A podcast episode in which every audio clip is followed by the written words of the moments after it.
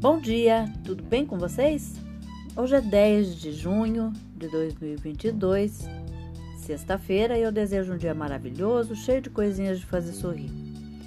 A receita de hoje é um danoninho caseiro.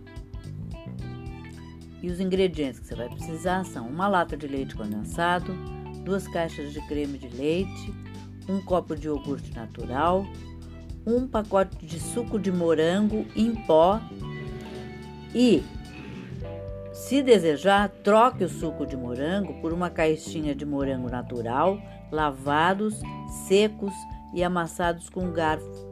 E após a, a, a massagem com a, você amassar com, com o garfo, você mistura o creme antes de levar à geladeira.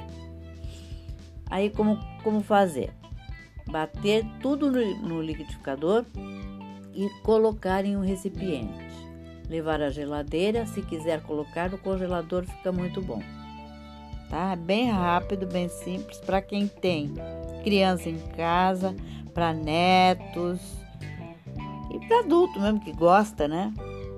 Porque eles, eles não estão fáceis, de fácil acesso e o caseiro fica muito mais barato, tá bom?